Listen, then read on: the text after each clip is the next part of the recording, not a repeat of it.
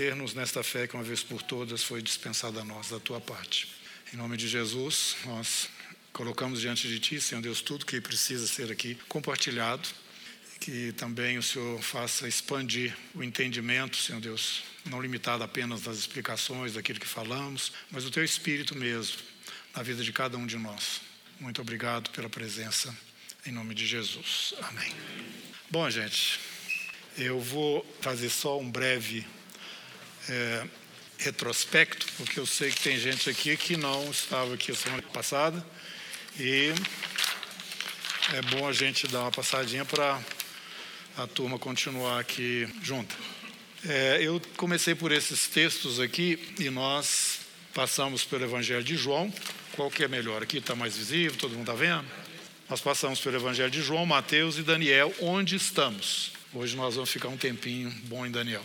É, aqui nessa passagem, Jesus, conversando ali com os judeus, ele avisa para os judeus que o fato deles é, não o receberem como Messias que ele se apresentava a ser, não é? é? já mostrava também que eles estavam se preparando para receber um outro.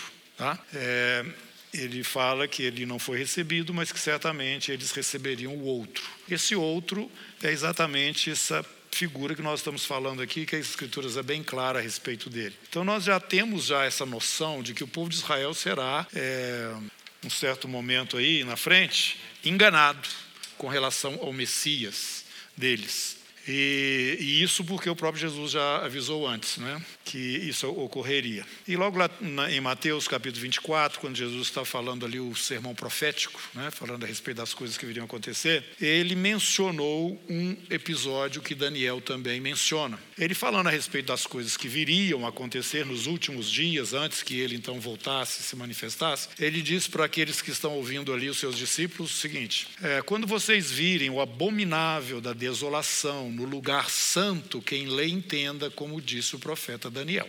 E, e, e, eu passei aqui a última reunião explicando aos irmãos essa expressão, tá? E o que que Daniel é, falou e o que que isso tudo significava. Então tem um, um, um, conteúdo muito rico a partir aqui do capítulo 24, é, a informação que Jesus traz a respeito dessa pessoa também. Ali ele está falando a respeito da abominável desolação no lugar santo. E o apóstolo Paulo também fala a respeito disso. O texto não está aqui, mas eu vou escrever. Segundo Tessalonicenses, capítulo 2, isso mesmo. Tessalonicenses, capítulo 2. Vocês podem ver para mim aí o versículo, por favor? Tessalonicenses 2, é de 1 a 4? É, 1 a 4.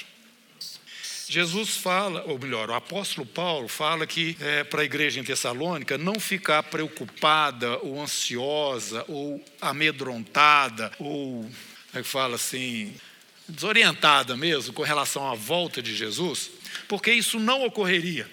E olha que a mensagem dele principal, tanto na primeira quanto na segunda carta que ele escreve à igreja em Tessalônica, é sobre esse tema a vinda de Jesus. Vocês podem ver lá que tem revelações maravilhosas. Na primeira carta, ele fala a respeito do arrebatamento, de uma maneira claríssima. Né? Na segunda carta, ele fala a respeito desses últimos dias e desse personagem que estaria presente no lugar santo.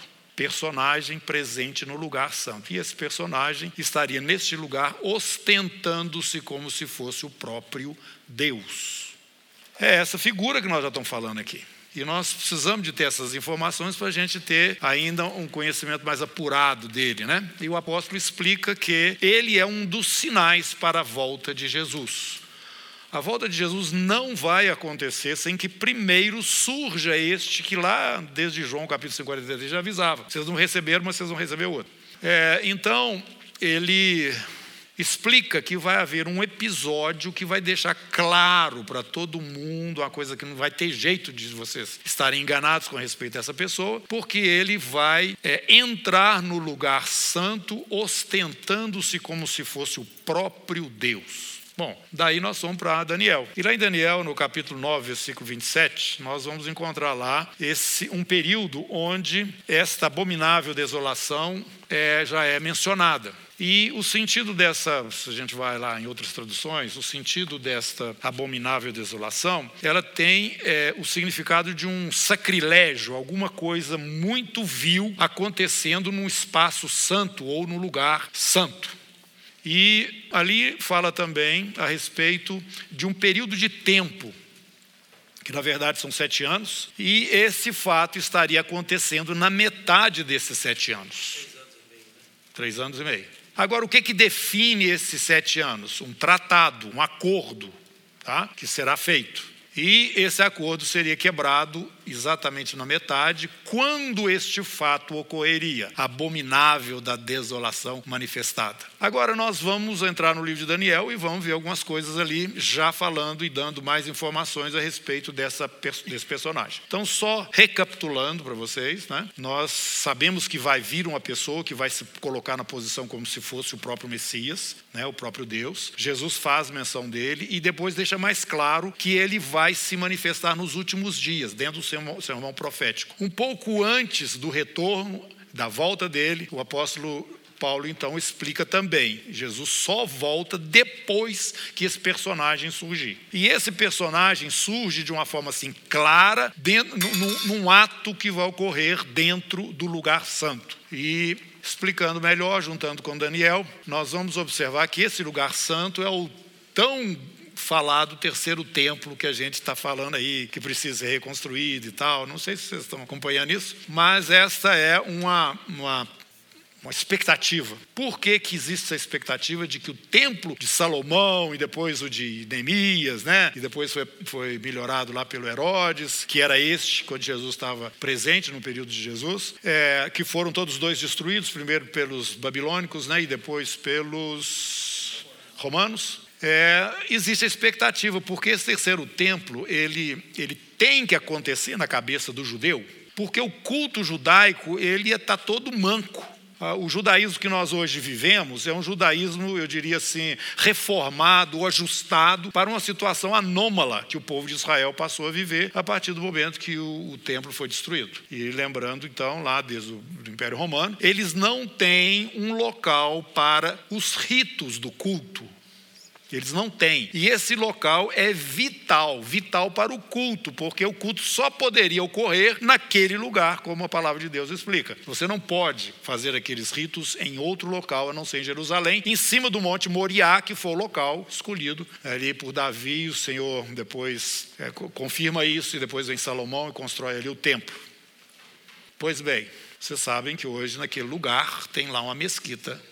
Não é bem uma mesquita, mas vamos dizer que é, que tem aqui a cúpula de ouro, né? Que eles dizem que ali foi o lugar de onde o profeta Maomé foi catapultado num, num cavalo, montado num cavalo até lá no céu. Isso é, eu não sei se é a fé ou apenas uma tradição dentro do Islã. Mas eles dizem que aquele lugar é um lugar santo também para eles, é o terceiro lugar mais santo deles. É apesar do, do Alcorão não falar nem uma vez na, em Jerusalém, mas eles dizem e se apossaram lá daquele local. Tanto que hoje ele é administrado pelos muçulmanos, lá da, de, da Jordânia, e eles têm ali autoridade naquele espaço onde tem essa mesquita, a cúpula de ouro, e tem também aquela outra que é a mesquita de fato, que é, o Aqsa, está lá em cima, nesse local, onde o antigo templo de Israel esteve construído. Então nós estamos vivendo essa situação. Se vocês morassem lá, vocês saberiam de tudo isso que eu estou falando aqui, essa briga toda que tem lá, essa, essa, esse conflito tão grande está baseado em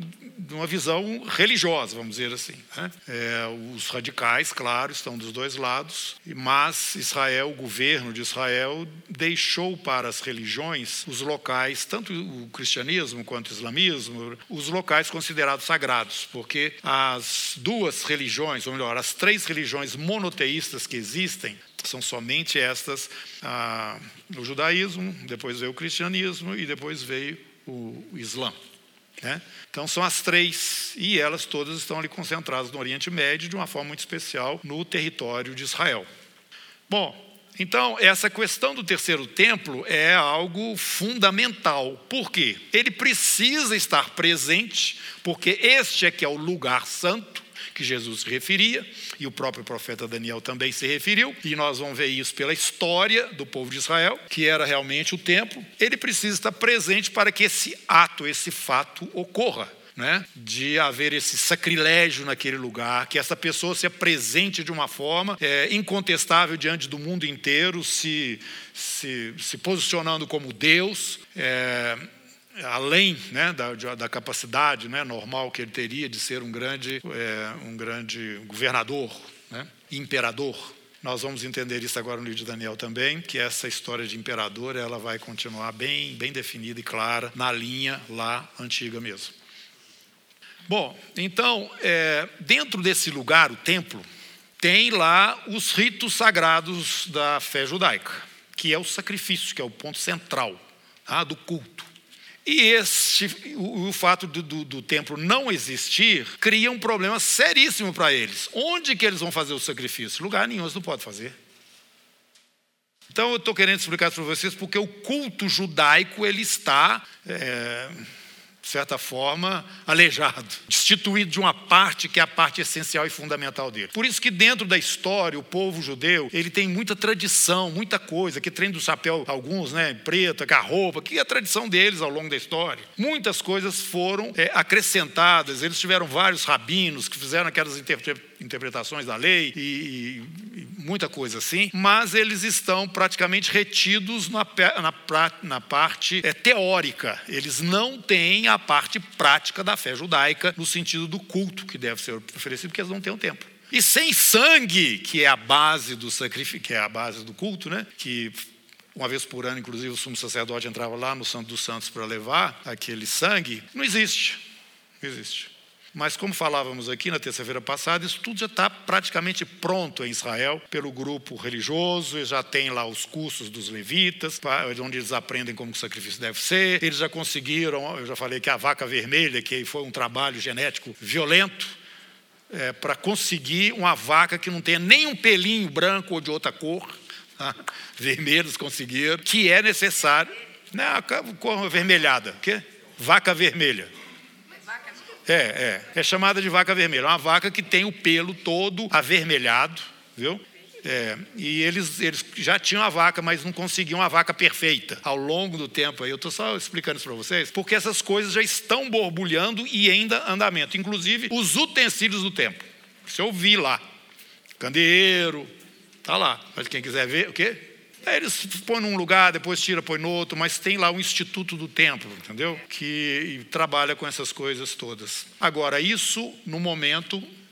Vou falar, quem for perguntar, eu vou levantar a mão, porque a gente está gravando, dá para levar o microfone. É, no momento, só rápido, porque vai, eu estou só voltando um pouquinho atrás para a gente, depois que vai ter o momento das perguntas. Mas então, gente, é, esse fato, é, templo é, é, fundamental, é necessário para que esse fato ocorra, onde esta pessoa estará então se manifestando de maneira é, definitiva. Como eu disse, nós temos que seguir lá na história de Israel, nós temos que voltar lá atrás, vamos lá no livro de Daniel e vamos ver lá no capítulo 8. Abre aí no livro de Daniel, no capítulo 8, e só para dar uma breve pontuada aí. Esse capítulo 8, o Daniel tem uma visão, uma visão que mostra dois reinos. É interessante que, tanto no capítulo 7, capítulo 2, no capítulo 8, o próprio anjo que está ali presente, ou aquele ser né, que está ali né, junto com Daniel no momento, eles explicam o entendimento, o que, que significa aquilo. E eu quero chamar sua atenção pelo, pelo fato de que Daniel, ele viveu durante o período do Império Babilônico e um período também do Império Medo-Persa. Agora, dali para frente, ele não podia dar notícia de nada. Se é que alguém possa dizer, ele escreveu isso porque ele estava lá vendo e viveu aquela situação. Tá? Não, não. Ele contou para lá da nossa época, do nosso tempo, nas visões que nós vamos ver aqui, que foram revelações que vieram de Deus e que tiveram grande dificuldade de chegar até nós essas revelações. Né? Mas tudo, todas essas revelações do livro de Daniel estão ao entorno da história do povo de Israel. Grava isso. É, ele está intercedendo é pelo povo, por causa do povo, povo, povo de Israel. Por que, que eu quero sempre pontuar isso? Porque nós não somos esse Israel. Tá? Nós estamos na nova aliança. E esse, esse Israel do qual participamos é o Israel que é, é o Israel de Deus pela fé, e não por causa do sangue, coisas assim, né, que a gente sabe, de parentesco natural. É, então isso é importante a gente saber, que Deus tem uma aliança com aquele povo, e a história daquele povo está totalmente vinculada com o, o, o, Deus que é o Deus de Israel. E ele deixa se apresentar da seguinte forma: Eu sou o Deus de Abraão, ah, eu sou o Deus de. Bom, Abraão tem um monte de filhos, ah, além de Isaac. Aí o, o Ismael. Eu sou o Deus de Isaac, tá? para ficar mais específico, e eu sou o Deus de Jacó. Pronto. Tem jeito de errar? Não. Então ele está identificado com esse povo, que são das doze tribos, que são os filhos de Jacó, é que vem as doze tribos de Israel. Inclusive o nome Jacó foi transformado em Israel pelo próprio Deus. Então, não, quer dizer que todo israelita é salvo também, não. Não põe isso na cabeça, não. Está tudo errado, tá? Agora, Deus tem com esta nação uma aliança e vai cumprir todas as suas promessas que foram feitas aos pais no caso os patriarcas, que estão lá atrás, referentes a Israel. Nós não estamos falando aqui de salvação. Tudo isso está ligado à terra, e mais especificamente à terra de Israel. Eret Israel. Tá? E isso é muito bom a gente entender e saber biblicamente, inclusive os, os muçulmanos, a liderança lá do religiosa do Hamas fala isso. Não, no livro deles, no livro deles está escrito que eles são dono da terra. Nós não aceitamos isso de jeito nenhum. Não tem jeito de ter paz com eles. Tá? Porque eles dizem que a terra é deles. E é essa briga que nós sabemos que está aí. Agora, eu estou simplesmente tentando trazer para vocês esse contexto todo, para a gente seguir aqui viagem, e volto lá para Daniel para explicar mais um pouquinho o quadro histórico ao qual Jesus se referia e que trazia exatamente o modelo daquilo que ele estava falando quando virdes o abominável da desolação no lugar santo. Quem lê, entenda, como disse o profeta Daniel. Que fato foi esse? É, relatando rapidamente. Esse fato está aí narrado o fato não, o personagem do fato está aí narrado no capítulo 8, que nós vamos dar uma chegada nele daqui um pouquinho. Mas primeiro eu vou contar a história rapidamente, né? É, não, não vou não. Vou contar depois, porque aí o texto vai, vai ficar mais fácil. Capítulo 8 de Daniel. Daniel tem a visão de um carneiro. Tá? Um carneiro. Carneiro bravo, dois chifres, um pouco maior do que o outro. E esse carneiro saiu rebentando, destruindo tudo, não tinha nada que segurava o carneiro. Aí ele, dentro da mesma visão, ele viu um bode. E esse bode tinha um chifre muito grande e forte entre os olhos, né, na testa. E esse bode foi na direção do carneiro e destruiu completamente o carneiro. E mas na sequência disso, aquele grande chifre que ele tinha quebrou. E a sequência é que apareceram quatro no lugar daquele que quebrou. Tá aí a explicação. A explicação é o seguinte: o anjo falando para Daniel. Daniel, esse carneiro aí é um império chamado Medo Persa, inclusive que eu falei, Daniel viveu uma parte dele. E ele conquistou, saiu conquistando todo mundo. O Império Persa foi um dos maiores do mundo, né? E veio na sequência dele, vai vir na sequência dele um outro que vai destruí-lo completamente, que é o bode. E nesse caso vai ser o Império Grego. Grego. Só que, hum, bem no auge desse expansionismo e de todas essas conquistas, esse chifre quebra. Esse chifre é o Alexandre o Grande.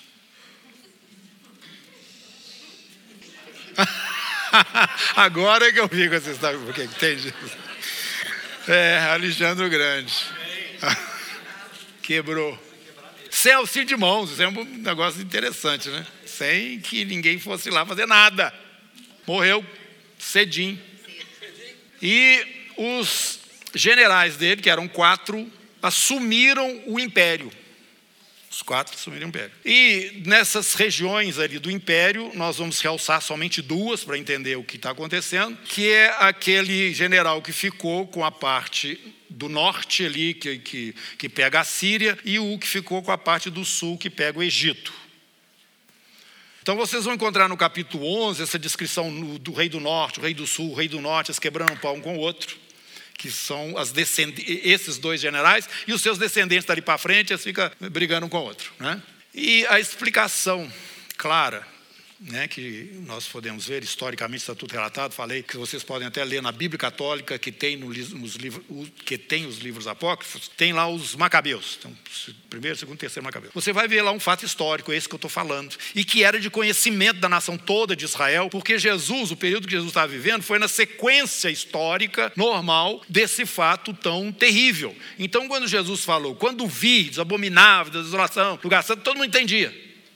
O que, que Jesus estava se referindo? Que um desses descendentes desse chifre que ficou no norte, que era o, os, os Seleucos, o general Seleuco, e o outro do sul, que era o Ptolomeu.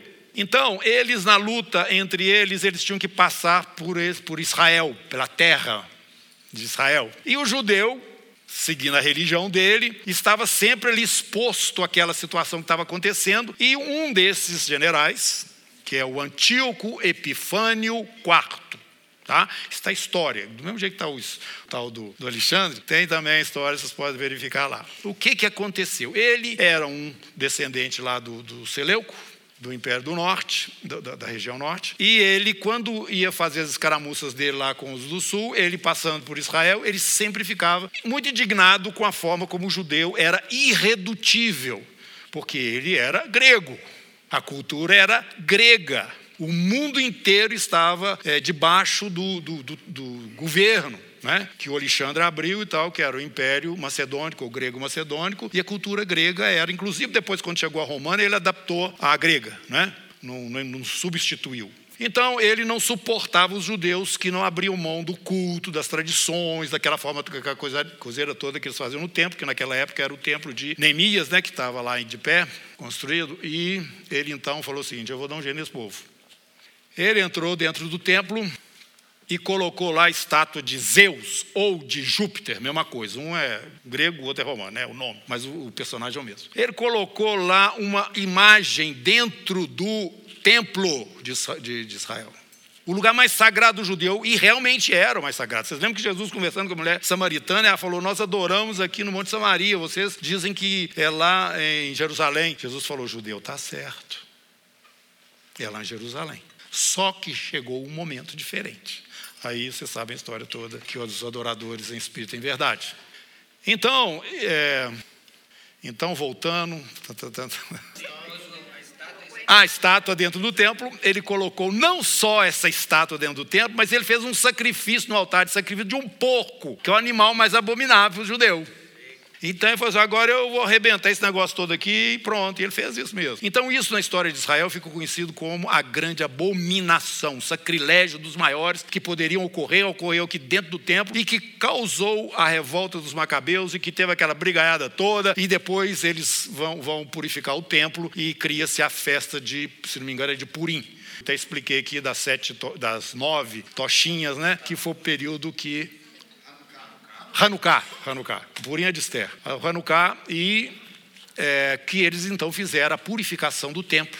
E tem uma história toda por trás disso aí que no momento não interessa. Mas eu estou mostrando essas coisas para vocês porque esse personagem, ele é muito claramente exposto nas Escrituras. E antes que eu passe agora para o livro de Daniel e a gente continue lá, eu quero lembrar vocês que no capítulo 2 de 2 Tessalonicenses, ele é um dos sinais para a volta de Jesus. Então, quando a gente vai explicando essas coisas, as pessoas pensam, normalmente, que esse indivíduo aparece de uma hora para outra, assim, ó, igual uma mágica, né? O, o homem da, da lâmpada, você aparece, assim, ó, o que, que você quer que eu faça? Não, não no, no sentido assim. É, de servir os outros, né? Claro que não. Mas eu estou falando, ele não aparece de uma hora para outra. E a gente fica com esse negócio na cabeça porque fala quando vir os abomináveis, entendeu? Não, ele é um personagem, à semelhança daquele grande é, e poderoso general lá que fez isso, o antigo, tá? que vai ter história diante do mundo.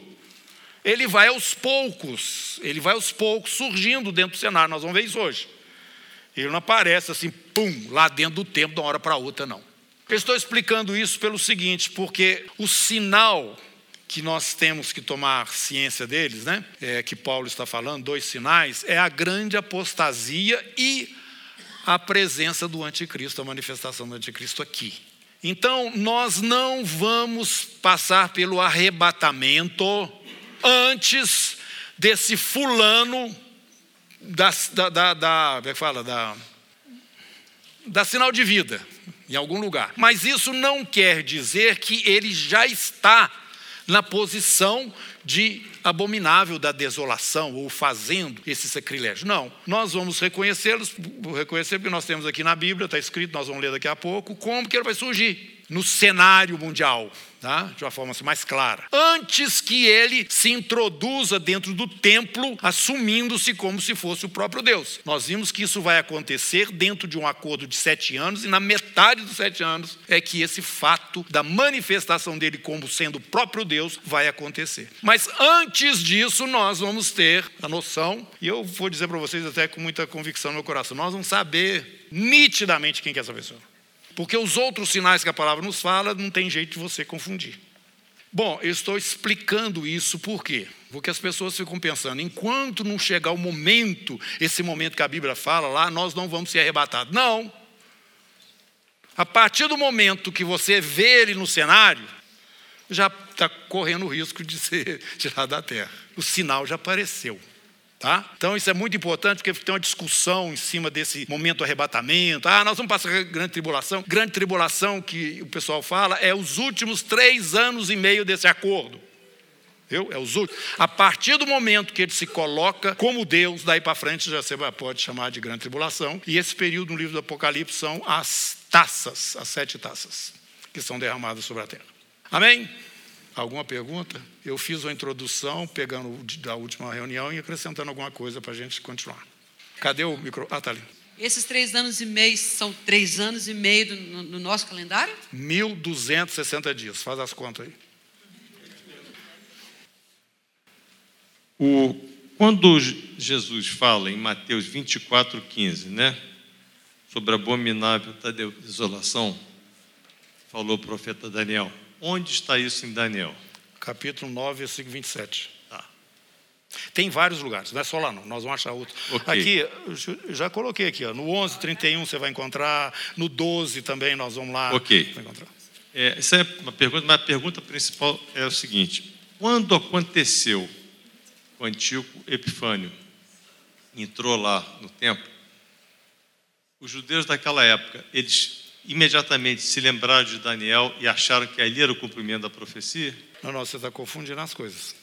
É, esse fato foi profetizado por Daniel e ocorreu de fato na história sequente ali do povo de Israel dentro do momento do Império Persa. Ok. Jesus já está Império lá. grego. Desculpa, é, grego. O que você está pensando é no grego. Macabeus e tal. É, no grego. O Daniel que está no persa ainda. E o, o momento que Jesus fala é o Império Romano.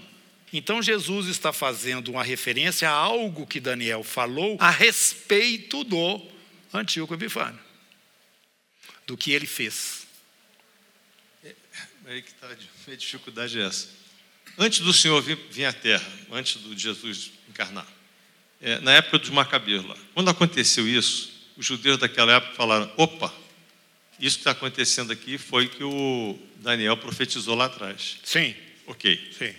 E quando o Senhor Jesus fala em Mateus 24 isso, ele está se referindo lá a Daniel, e claro, ele não menciona o que aconteceu mais recente na época do Império Grego, Etíoco Epifânio. Ele está falando lá na profecia de Daniel. Mas Não, ele já está mencionando o que Daniel profetizou Sim, e já tinha ocorrido. É uma conexão. Então, ou seja, houve do, haverão. Quando Daniel profetizou, na verdade, foram dois cumprimentos. O mais Sim, sim, sim. Ok, ok, entendi.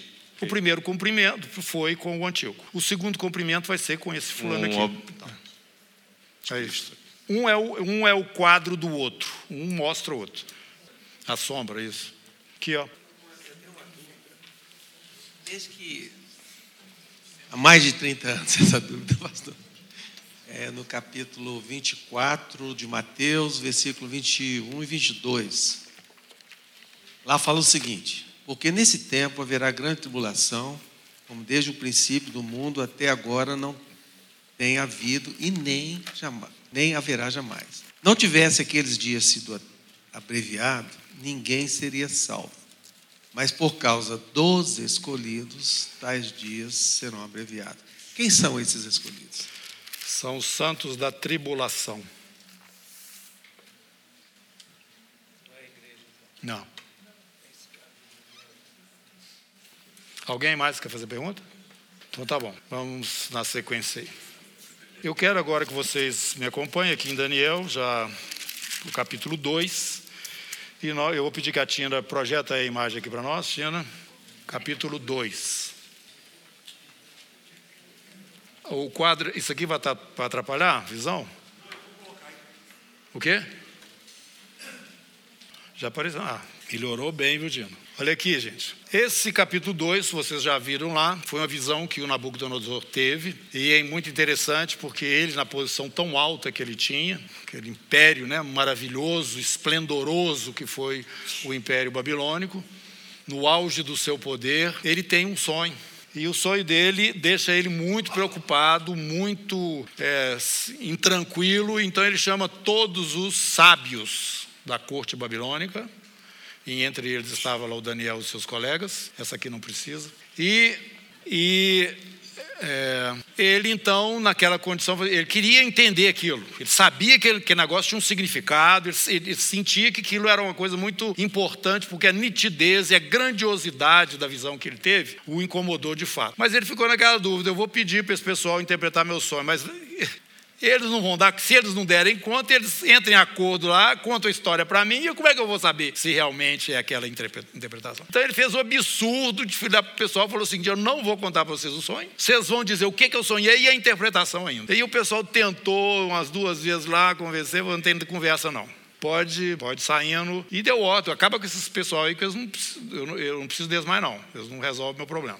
foram para a morte.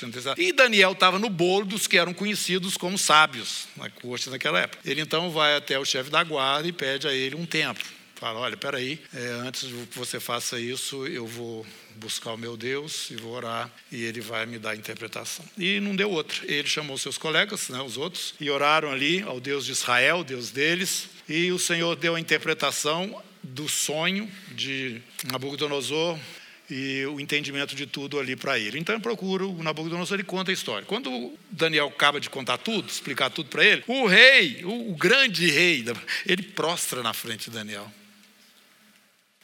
O grande Nabucodonosor prostrou. Falou assim: ó, oh, esse Deus seu não tem outro igual, não.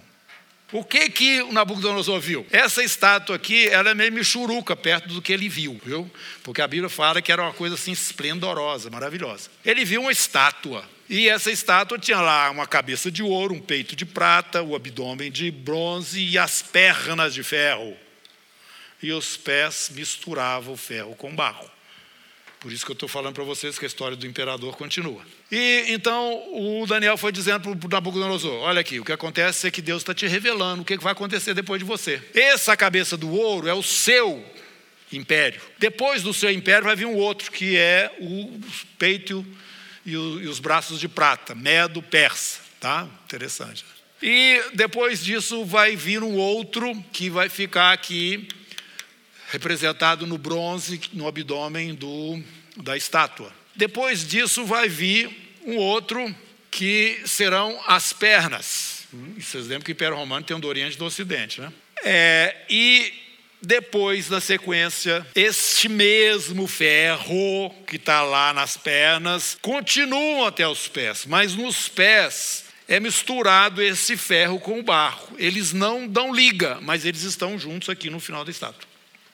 Aqui tem uma pedra, né? E ele falou o seguinte: você viu que uma pedra foi cortada de uma rocha, e essa pedra vem e atinge os pés dessa estátua.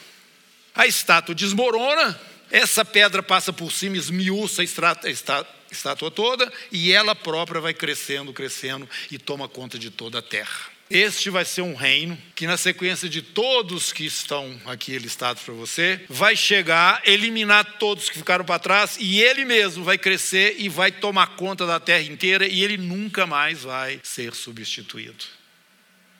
Ó, oh, Uau, tinha razão o homem prostrar na frente de Daniel, né? Então, esse aí foi o sonho.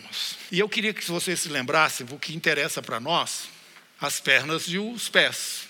Você vai dizer o seguinte: isso aqui já aconteceu, tudo bem, já aconteceu na história, o Império Romano. Mas tem um outro aqui embaixo que está na sequência e o material continua. Então nós vamos ver a restauração do antigo Império Romano sob o domínio e o governo deste fulano aqui. É isso que a profecia está nos mostrando, Daniel. Agora tem uma outra, né? É, profecia que está no capítulo 7. Pedi a vocês também para capítulo 7. Esse capítulo 7 eu não tenho projetado ali, então eu vou usar aqui meus dotes artísticos e vou. Não, vou escrever porque aí todo mundo sabe, né? Leão, é, urso, leopardo,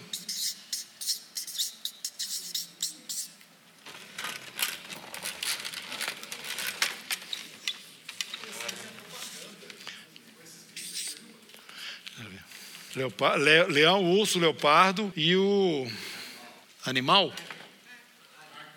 Não, tem águia aqui não, gente. É, um, é uma besta. Vou botar aqui besta.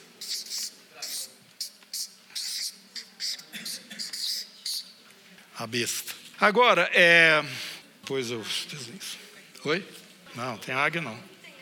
O leão tem asa aí, mas não é a antena de águia, não. O, o sonho de Daniel agora, do Daniel, Deus mostrando para ele quatro animais que saem de dentro do mar. Apocalipse explica o que é esse mar. Mar é o lugar onde não tem, tem estabilidade. Tá? São povos, nações e, e línguas em instabilidade. Do meio desse caos político, surgem estes animais, que são os governos. O primeiro é o leão, que é a mesma cabeça de ouro lá, que é o babilônico.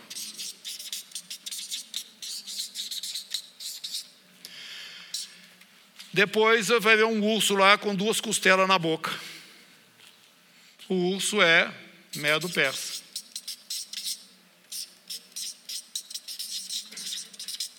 Depois você tem um leopardo. Esse leopardo tem uma rapidez. Oi?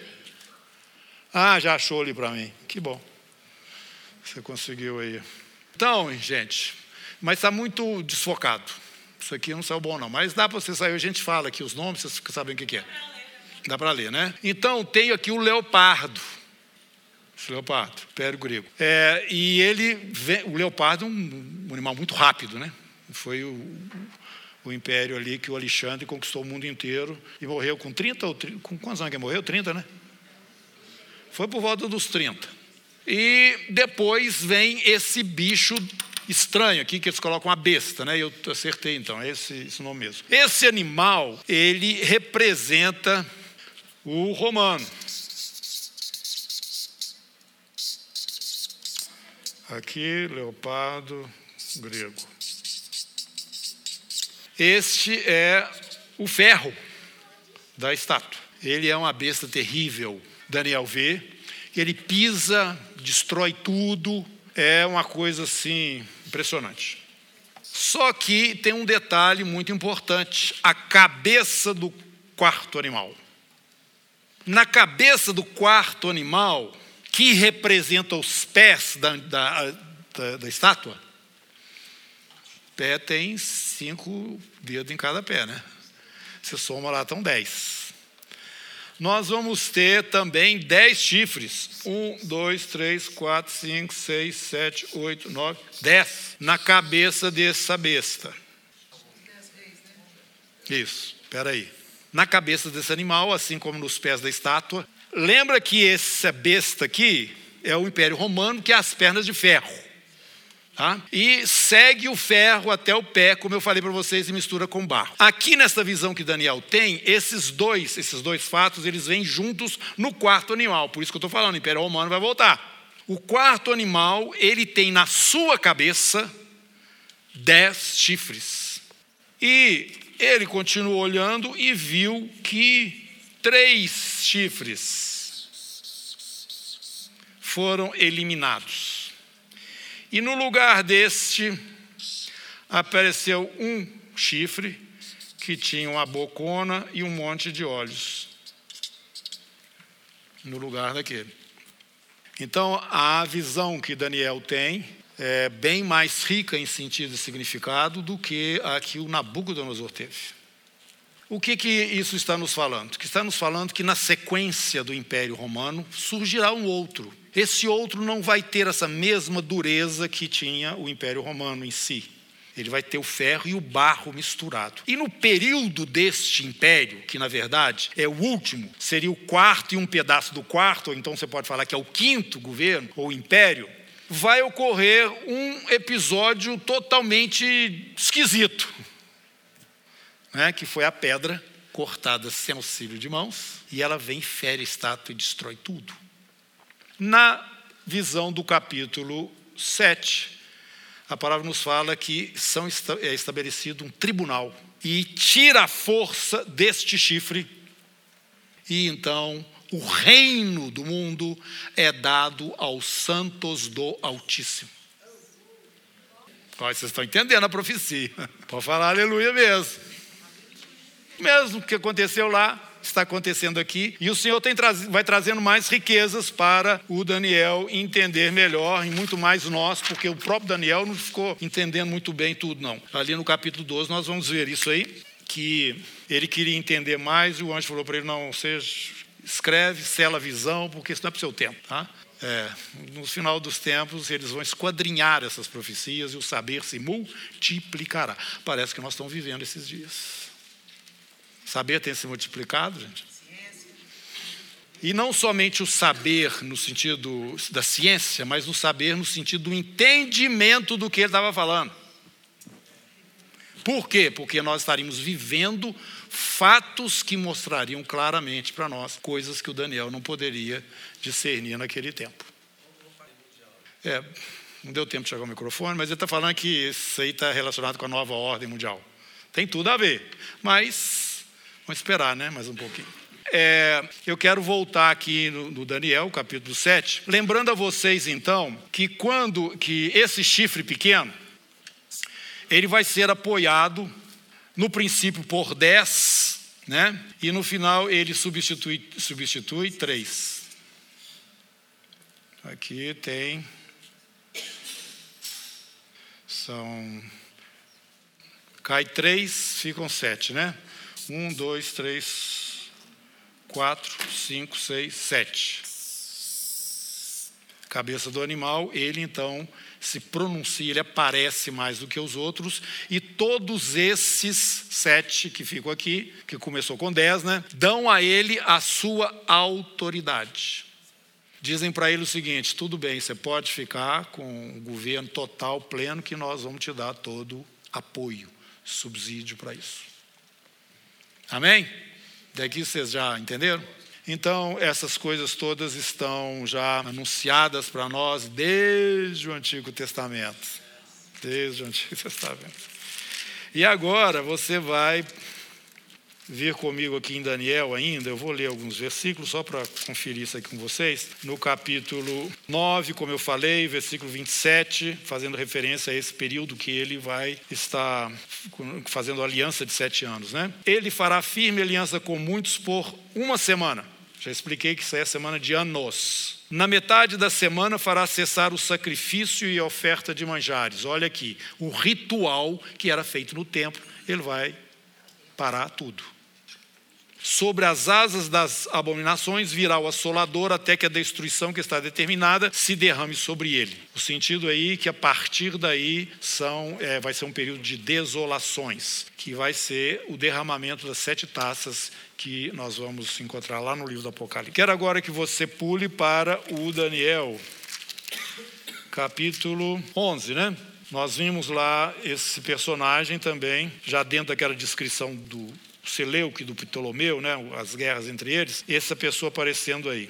É, versículo 36. Este rei fará segundo a sua vontade, se levantará, se engrandecerá sobre todo Deus. Contra o Deus dos deuses falará coisas incríveis, será próspero até que se cumpra a indignação, porque aquilo que está determinado será feito. Não terá respeito aos deuses de seus pais, nem ao desejo de mulheres, nem a qualquer Deus, porque sobre tudo se engrandecerá. Eu, eu pulei aqui o capítulo 8, onde nós estávamos explicando sobre o bode e o, e o carneiro, mas eu quero que vocês venham comigo aqui é, no versículo. Não, lá na frente. Versículo, versículo 24. 8. Grande é o seu poder, mas não por sua própria força. Causará estupendas destruições, prosperará e fará o que lhe aprouver, destruirá os poderosos e o povo santo. É, por suas astúcias nos seus empreendimentos, fará prosperar o engano, no seu coração se engrandecerá e destruirá a muitos que vivem despreocupadamente, levantar-se-á contra o príncipe dos príncipes, mas será quebrado sem esforço de mãos humanas. A visão da tarde e da manhã que me foi dita, que foi dita, é verdadeira. Tu, porém, é, preserva a visão porque se refere a dias ainda muito distantes. Falando a respeito desse homem e, e não especificamente sobre o Epifânio, né? que era apenas um protótipo. Capítulo 11. Ah, já li, o capítulo 11 já li. Capítulo 12. Isso. Eu vou ler o primeiro versículo, depois nós vamos para ali um pouco mais à frente.